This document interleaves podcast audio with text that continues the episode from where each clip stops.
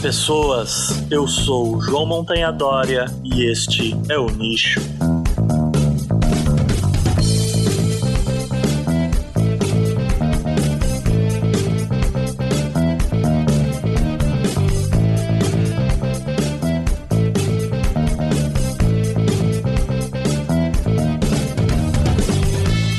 Isso aí, galera. Começando aqui então mais um episódio do Nicho Podcast, aquele podcast maroto sobre biologia. Hoje a gente tendo um episódio sendo um micronicho onde a gente vai conhecer um pouco mais sobre os conceitos de teoria e de hipótese e por que eles não são a mesma coisa, apesar de muita gente usar como sinônimos ou de forma muito parecida um do outro no nosso linguajar coloquial, no nosso momento cotidiano. Teoria e hipótese são coisas muito parecidas, mas cientificamente falando são coisas bem diferentes, tem uma relação direta uma com a outra e é importante a gente ter claro o que é que a gente está falando quando a gente fala na ciência. Então a gente vai entrar nos nossos recadinhos agora do escaninho e na sequência a gente volta então com as definições e o meu blá blá blá científico sobre teoria e hipótese. Até daqui a pouco.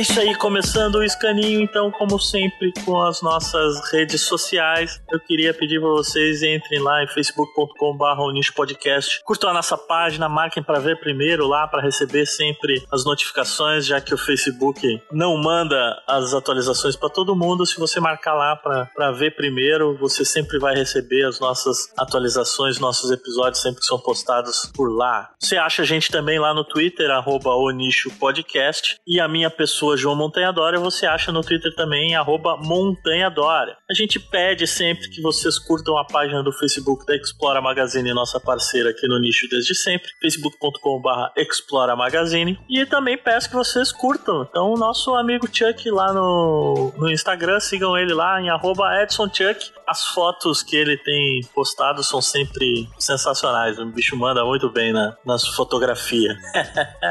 ai, ai. No nosso site, o nichopodcast.wordpress.com, você acha todas essas informações sobre as nossas redes sociais, assim como as informações para assinar o nosso feed em feeds.feedburner.com barra o nicho. Você pode assinar nosso feed também na iTunes Store, deixe lá sua avaliação pra gente, é sempre importante. E você pode ouvir os nossos episódios no nosso canal do YouTube lá, em link no post para você entrar, assinar o nosso canal e assim como no Facebook, clicar na, no sininho lá para receber as notificações de quando sair um vídeo novo. Para falar com a gente, você pode deixar um comentário no post, no Facebook, no site, ou então você pode mandar um e-mail pra gente no nichopodcast.gmail.com ou conversar com a gente diretamente lá no grupo do Facebook, facebook.com/groups/onichopodcast. A gente quer uma integração maior, uma interação maior com vocês, e para isso a gente precisa que vocês mandem mensagens pra gente, pra gente poder discutir com vocês aqui e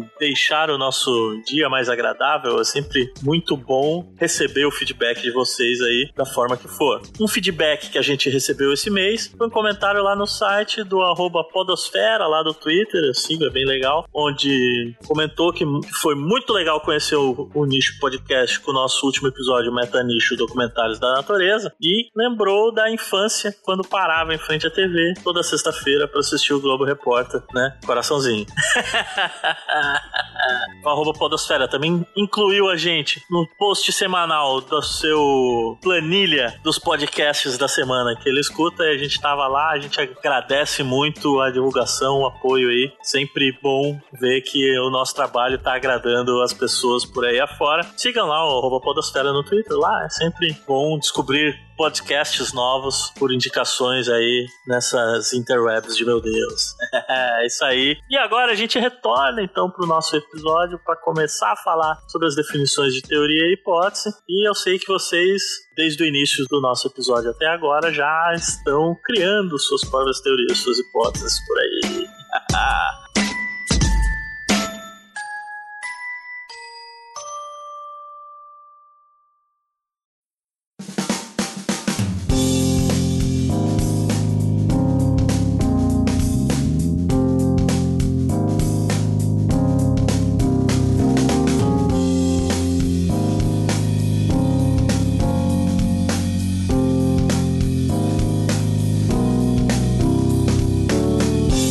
Muito bem, muito bem. Chegamos aqui então para começar o nosso papo sobre teoria e sobre hipótese, que é importante a gente definir os conceitos para poder entender efetivamente o que, que é que a ciência está discutindo, o que, que a ciência está falando e por que ela diz o que ela diz. No caso de teoria e hipótese, é importante a gente diferenciar o conceito de teoria científica de hipótese científica do conceito de teoria e hipótese coloquial, é, comum, que as pessoas usam no dia a dia, né? Então a gente pode pegar o conceito comum de teoria uh, popular, digamos assim, né, o coloquial, colocar como teoria, puxando aí a definição do dicionário, como um conhecimento especulativo de caráter hipotético e sintético. Ó, a hipótese aí aparecendo para definir teoria no conceito popular, né? Já mostra uma confusão, uma sobreposição entre os dois termos, né? Uma outra definição também do dicionário também popular seria qualquer noção geral e abrangente, uma generalidade. Ou então, coloquialmente falando, uma ideia fantasiosa imaginária, sonho, uma utopia, algo que efetivamente não é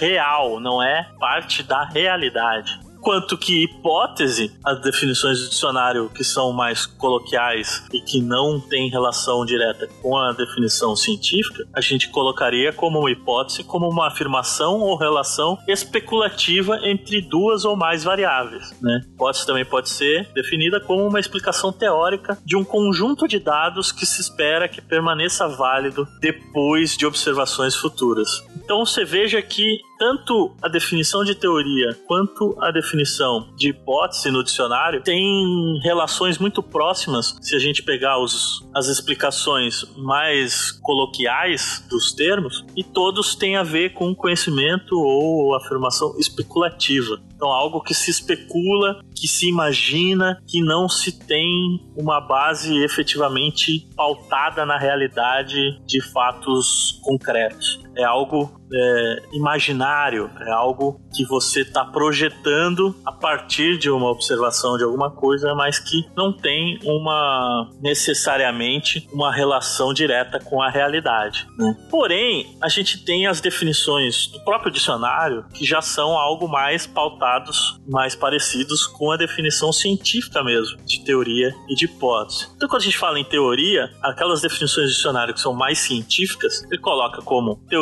sendo um conjunto de princípios, regras ou leis aplicados a uma área específica ou mais geralmente a uma arte ou ciência. Também pode ser definido como sistema ou doutrina que resultam desses princípios, regras ou leis. E por fim, um conjunto de opiniões, ideias sistematizadas sobre um assunto dado, né? Então, a teoria todo coloca que é um sistema, um conjunto de ideias sistematizadas. Então, você vai ver que uma teoria é algo que é construído, elaborado, sistematizado e que tem uma construção que vai pautar aquelas propostas de como você vai entender aquele determinado assunto em que a teoria vai estar sendo relacionada. Já as, as definições de hipótese, elas vão colocar as definições do dicionário mais próximas da definição científica, como hipótese sendo uma suposição que se faz sobre algo que pode ser verdadeira ou falsa, fundamentando-se em evidências incompletas ou pressentimentos, conjectura. Ou então, hipótese pode ser um juízo ou uma suposição sem fundamento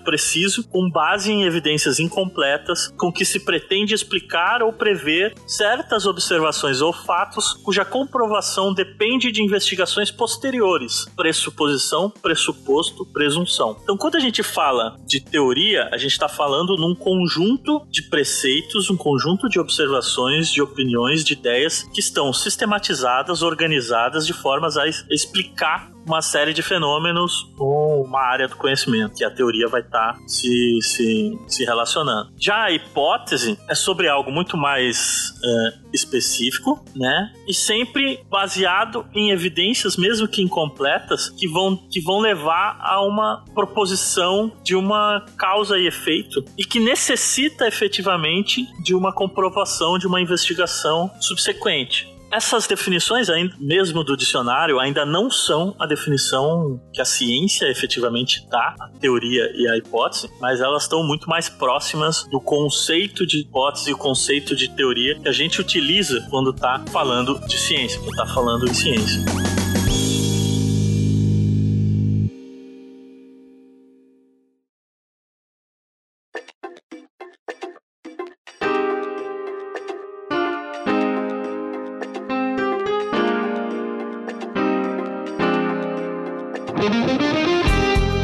Ciência ela vai considerar que o conhecimento ele é construído com o passar do tempo. Isso é um ponto importante dentro da ciência. O conhecimento ele não é estático, ele é uma construção social, social da humanidade. E a cada novo conhecimento a gente revê as ideias que a gente tem. E as observações, os fatos que a gente observa na natureza nos levam a propor hipóteses, né? Que cientificamente falando a gente pode definir como um enunciado geral de relações entre variáveis, entre fatos e fenômenos. Então, a hipótese, sendo esse enunciado geral, ela precisa ter alguns preceitos que é importante para que ela seja uma hipótese efetivamente, que ela precisa ser formulada como uma solução provisória para um determinado problema. Por que provisório? Porque ela precisa ser testada, ela precisa ser comprovada ou refutada, porque a gente pode criar uma hipótese que quando a gente vai investigar na sequência, ela não é uma hipótese válida.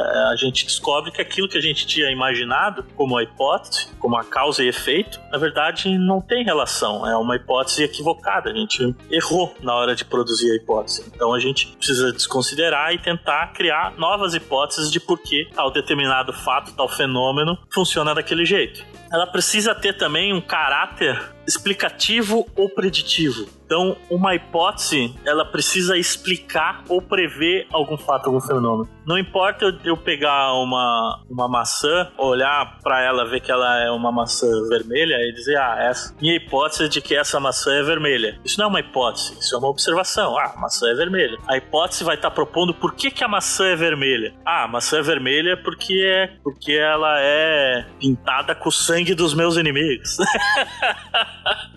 sei lá. Não, é porque ela tem um pigmento na, na, que deixa ela com aquela coloração. Mas esse pigmento tá onde? Ele tá na polpa, tá na casca, ele tá na cera que tá recobrindo a maçã. Então, se eu polir ela, ela vai perder a cor. E, então, todas essas questões eu vou ter que investigar para ver qual hipótese que é a hipótese que permanece como válida, permanece tendo alguma validade se eu polir, tirar toda aquela cera ao redor da maçã e ela continuar vermelha, opa, então aquela minha hipótese de que o pigmento tá na cera da maçã que tá ao redor, não é verdade. Então essa hipótese eu tenho que descartar e buscar uma nova hipótese. Tá na casca? Então se eu tirar a casca da maçã, a maçã continua vermelha? Não, ela fica branquinha por dentro. Então, opa, então aquela minha hipótese de que o pigmento tá na polpa lá dentro é, é equivocada, é errado, porque a, se eu tirei a casca e eu vi que a polpa é branquinha, é amarelada. Então me sobra a hipótese que ainda é válida, que não foi refutada, que os testes mostraram que não tá errado, que é o que? A hipótese de que o pigmento vermelho está na casca da maçã. Essa hipótese, ela é verdadeira de acordo com todos os testes que eu fiz. E essa hipótese, então, ela precisa ser compatível com o conhecimento científico que a gente tem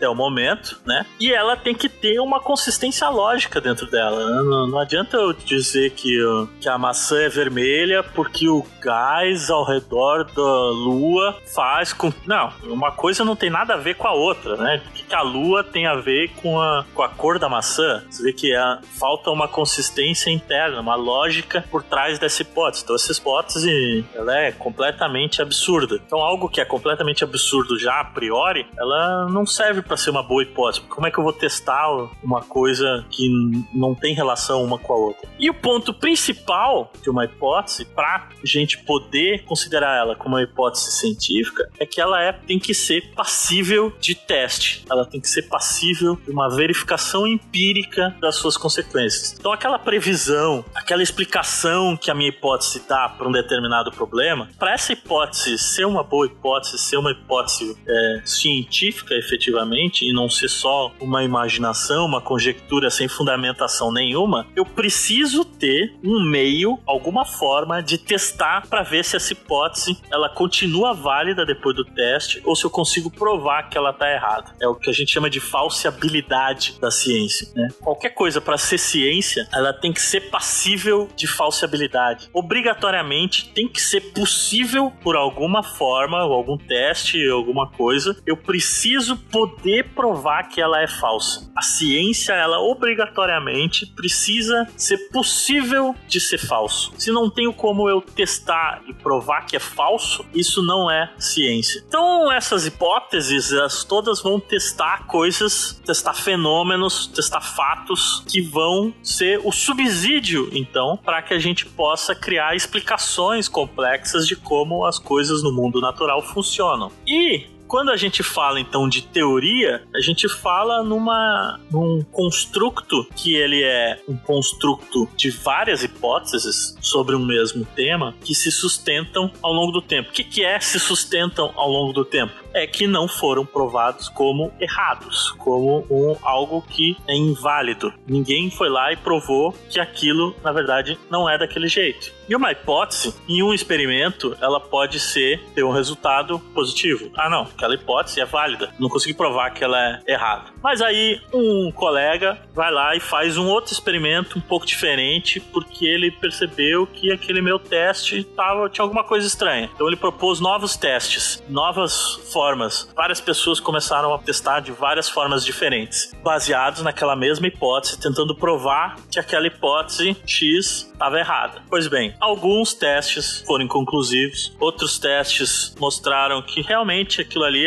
acontece daquele jeito se eu faço tal coisa. A previsão que aquela hipótese daria se confirma, realmente é aquilo que acontece, mas alguns testes dá errado. Fala, não, eu fiz o teste e eu vi que não é assim, não é da forma como a hipótese está colocada que o fenômeno acontece. Então a cera não é na cera da maçã que tá o meu pigmento vermelho que vai dar cor pra, pra maçã. Opa, então a cera não é. Então essa parte da hipótese precisa ser avaliada, modificada. Todos os testes de hipóteses mostraram que a única coisa que permanece é que o pigmento vermelho tá na casca. A casca é o único lugar que permanece. Todos os testes a gente consegue identificar o pigmento vermelho. Beleza. Então, depois de muitos testes diferentes, essa hipótese do pigmento vermelho estar presente na casca e não em outras partes da fruta faz com que uma grande parte da, da comunidade científica aceite, olha, realmente, olha, eu acho, depois de todos os testes que a gente fez, a gente não encontrou nada que desprove, que a gente só confirmou essa hipótese, a gente pode deduzir então que a fruta,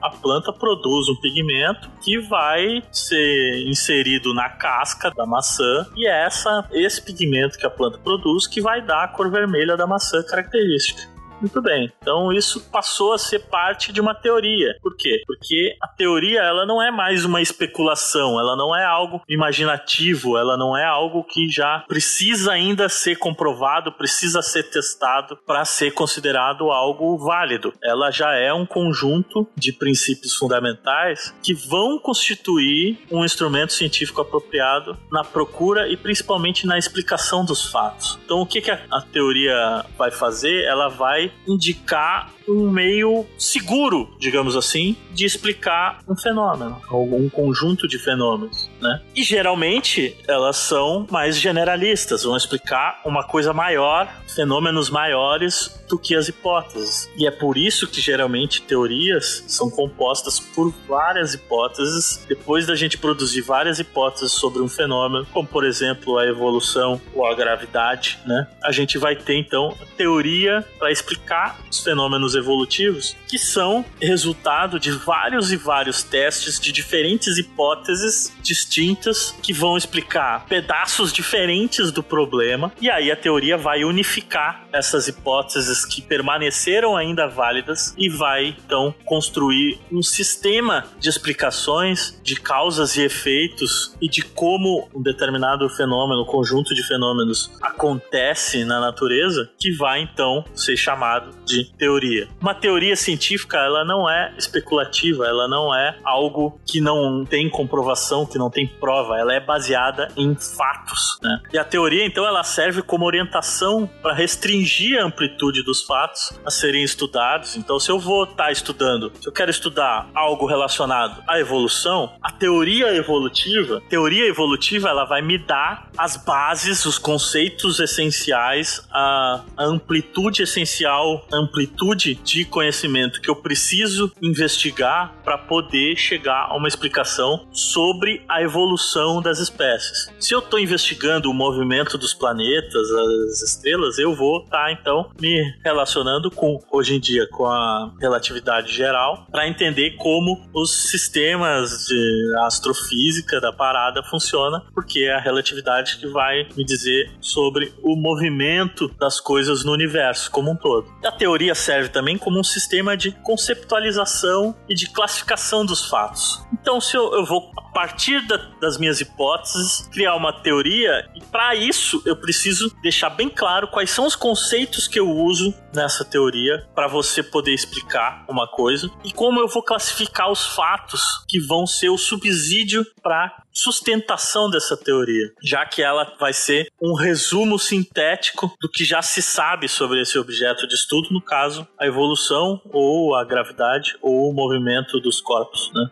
E através então dessas generalizações feitas depois de muitos e muitos estudos, muitos e muitos testes, e das relações que eu tenho entre os resultados desses diferentes testes e das afirmações que me levam a ter, que me levam a ser feitas depois desses testes, as afirmações que eu digo que, ó, isso aqui eu comprovei, realmente a, a, o pigmento vermelho tá na casca da maçã e não na polpa, e por aí vai, a teoria serve então para baseando-se nesses fatos e relações que a gente conhece, a gente poder prever fatos e relações novos a partir da teoria, antes mesmo de eu fazer os testes. Né? Um exemplo clássico disso é que Einstein, quando desenvolveu a teoria da relatividade, ele previu a existência a partir de todos os fatos e as relações que ele tinha e dos cálculos matemáticos que ele criou, ele previu a existência de ondas gravitacionais, descreveu o modo como elas deveriam acontecer, como elas se comportariam no, no universo,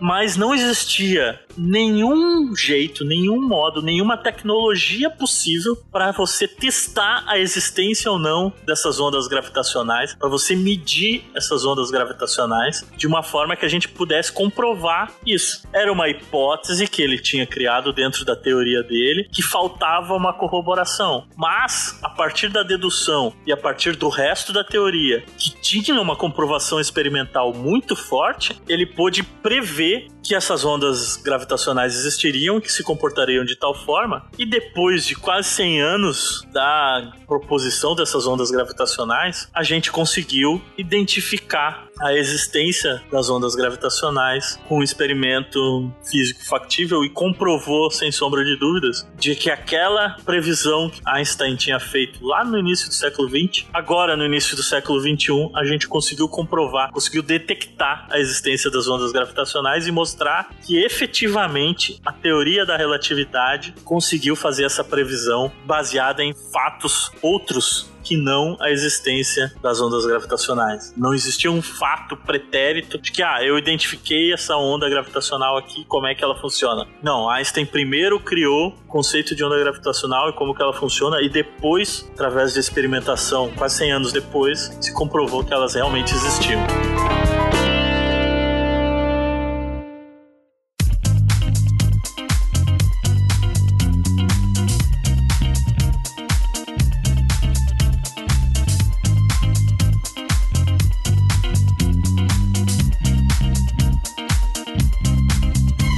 Teoria ela serve para indicar os fatos e as relações que ainda não estão satisfatoriamente explicados e as áreas da realidade que ainda demandam de pesquisas. Quando a gente cria uma teoria, a gente nunca tem todo o conhecimento de como as coisas funcionam para criar a teoria e ela seja 100% igual à realidade. Até porque nós, como seres humanos, nós temos sentidos e percepções limitados. A gente consegue aumentar com os nossos aparatos tecnológicos, seja de câmera, seja de microscópio, seja de sensores e por aí vai, e a gente consegue expandir o nosso grau de percepção do universo, a gente não consegue perceber 100% de tudo que acontece no universo. Se a gente pudesse fazer isso, a gente simplesmente mediria e a gente teria a realidade é, 100% daquilo que acontece. Por isso que a teoria científica, apesar de ser o modo como a gente entende o universo, como a gente entende o mundo, ser uma teoria, e essa teoria ela ser passível de mudança, de adaptação, e portanto ela não é, nunca é 100% precisa, sempre vai ter alguns pontos que a gente não consegue encaixar, alguns fenômenos que a gente observa e, e explicar através da teoria que a gente tem como a melhor até o momento. Por isso a gente continua pesquisando, continua investigando, e a ciência é um processo contínuo de revisão, de alteração e de adaptação e de melhoria das explicações e das teorias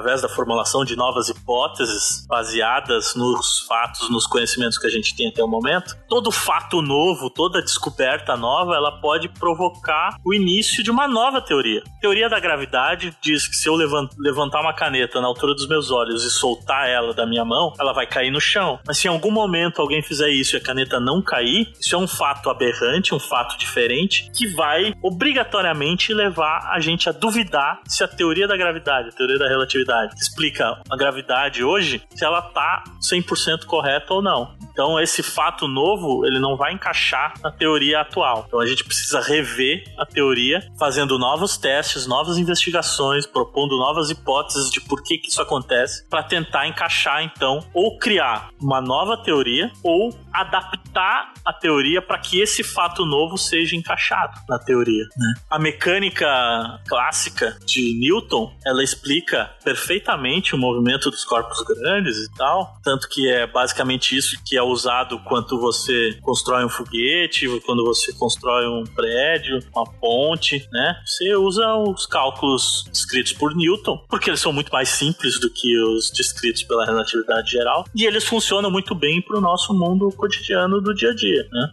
Newton estava errado quando ele criou a mecânica clássica que ele desenvolveu? Não, ele não estava errado. Com as informações que ele tinha até aquele momento, ele criou a melhor teoria possível de como as coisas funcionam. Einstein muitos anos depois, tinha outras informações, tinha novas informações, tinha novas evidências que levaram ele a, a, melhorar, a criar uma outra teoria que explicava não só aquilo que a teoria de Newton explicava, mas explicava outros fenômenos também que eram discrepantes quando a gente tentava explicar a teoria de Newton. Hoje em dia, a teoria quântica explica coisas muito pequenas na, na relação da, do movimento das partículas subatômicas que a teoria da relatividade geral não consegue explicar. Então, a mecânica quântica e a mecânica relativista, elas não são compatíveis entre si. Elas explicam coisas diferentes e, não, e uma não consegue explicar a outra. Então, no momento, a gente não tem nenhuma teoria que explique as duas coisas de uma só forma. A gente precisa ainda dividir. Quando a gente vai falar de coisas muito pequenas, a gente usa a mecânica quântica. A gente vai falar de coisas muito grandes, a gente usa a mecânica relativista. Mas quando a gente vai explicar as duas coisas ao mesmo tempo, a gente não consegue fazer isso. Para isso, a gente precisa de mais investigações, mais pesquisa, mais é, experimentação para ter novos fatos, novos testes de hipótese e aí sim conseguir, através dessas novas informações que hoje a gente não tem, adaptar as duas teorias para que elas uh, se incorporem uma na outra e a gente consiga criar então uma teoria que unifique esses dois é, parcelas do nosso conhecimento. É por isso que os fatos eles são importantes. O que, que a gente precisa ter em relação aos fatos? Que é algo que a gente testou e a gente viu. Fato não é imaginado, fato é uma observação da natureza. Ah, eu vejo que a planta é verde, eu vejo que a outra planta lá ela tem uma coloração mais vermelha. A rosa tem as pétalas vermelhas, outra rosa tem as pétalas brancas e assim por diante. São fatos, são observações. E a gente testa para ver se os fatos são realmente isso que, é, que acontece. Então, a hipótese, depois de, de testada e que ela permanece válida, a gente pode considerar que aquela informação é um fato. Né? E os fatos eles podem provocar a rejeição ou a reformulação de teorias já existentes, né? Como eu falei no exemplo que eu levantar e deixar cair a caneta e a caneta cai no chão ou ela fica suspensa no, no ar ar, né? Se ela cai no chão, a, a hipótese da gravidade, a teoria da gravidade é que explica como ela caiu no chão. Se ela não caiu no chão, opa, isso é um fato novo que me faz repensar todo o conceito da teoria da gravidade. E os fatos também, então, eles redefinem e esclarecem a teoria, no sentido de que eles afirmam pormenores o que a teoria afirma em termos bem mais gerais. A teoria é uma explicação generalizada, generalista. Né? Os fatos eles vão ser fatos pontuais que, somando esses fatos, a gente consegue ter um panorama da teoria que explica como que esses fatos ocorrem. E é por isso que os fatos descobertos e analisados nas, nos experimentos, nas pesquisas, eles vão exercer pressão para esclarecer qualquer conceito que esteja contido na teoria. Então, uma teoria ela não pode ser baseada em algo imaginário. Uma teoria científica ela é sempre baseada em fatos concretos. Ela é sempre baseada em testes de hipóteses concretos que foram testados, que não foram rejeitados e por isso foram aceitos depois de testes e retestes como algo que é realmente é válido, é verdade. E se eu fizer uma previsão a partir da minha teoria de que se eu fizer tal coisa, tal fato vai acontecer e eu testar isso e eu realmente encontrar, então eu tenho que a teoria ela tem a capacidade de prever as coisas, que é um ponto central quando a gente fala de uma teoria. É o poder de previsão que ela me traz, assim como Einstein previu a existência das ondas gravitacionais. E 100 anos depois a gente descobriu descobriu que elas realmente existiam, uma teoria prevê os fenômenos que ocorrem na natureza. E é por isso, pelo poder preditivo da teoria, que a gente consegue construir um prédio a partir de um desenho no papel, um projeto. Por isso que a gente consegue construir um foguete, uma nave espacial e ter uma estação espacial flutuando ao redor da Terra nesse exato momento. É por isso, pela previsão de como as coisas funcionam, pelo poder de previsão de uma teoria física, que eu tô nesse exato momento falando falando num microfone. Esse som é transformado em ondas elétricas, passa pelo fio até o computador e lá no computador ele é armazenado na forma de bits e bytes em um arquivo eletrônico dentro de um disco rígido. E depois eu consigo editar esse arquivo, botar na internet e vocês estão conseguindo escutar nesse momento o podcast que a gente criou aqui a partir de uma teoria física que nos levou à construção de computadores, microfones e alto-falantes e por aí vai.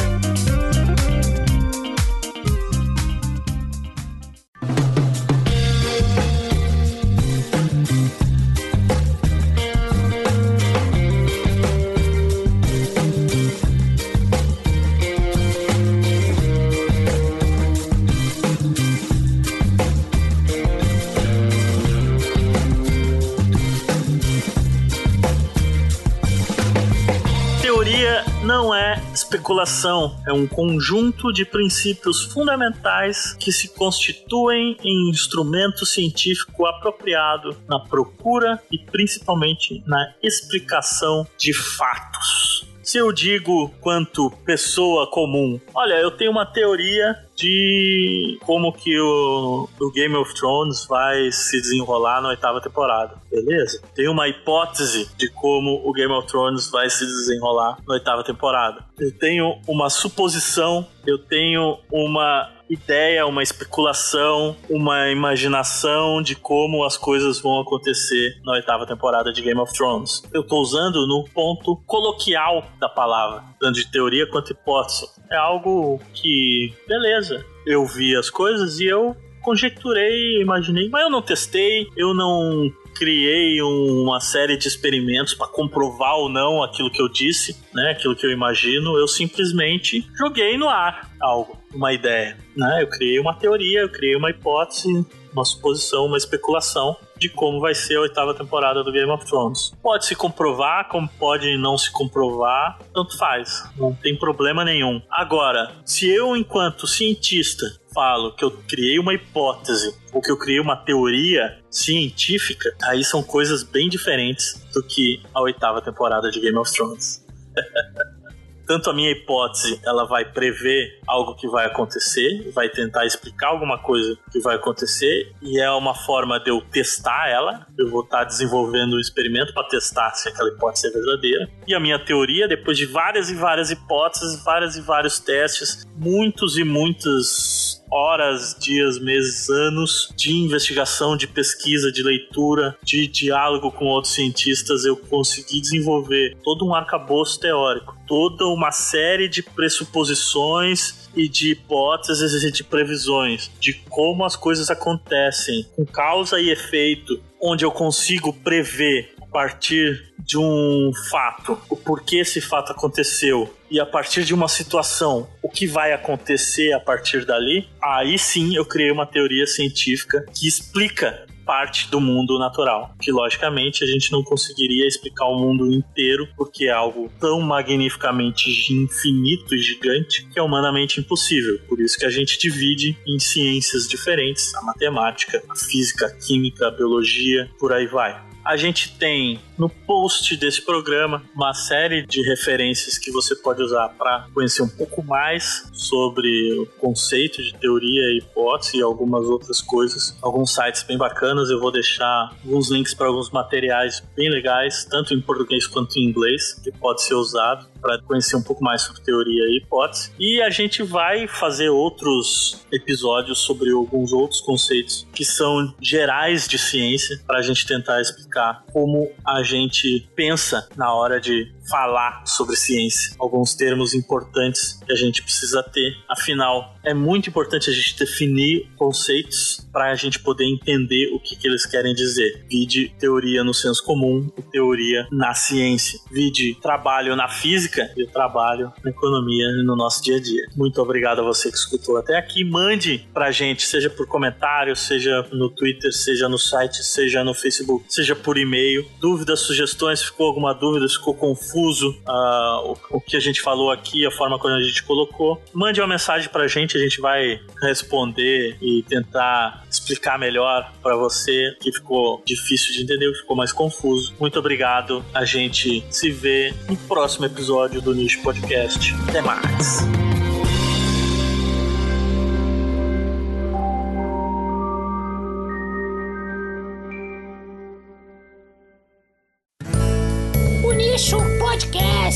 Onde a biologia é o nosso recurso.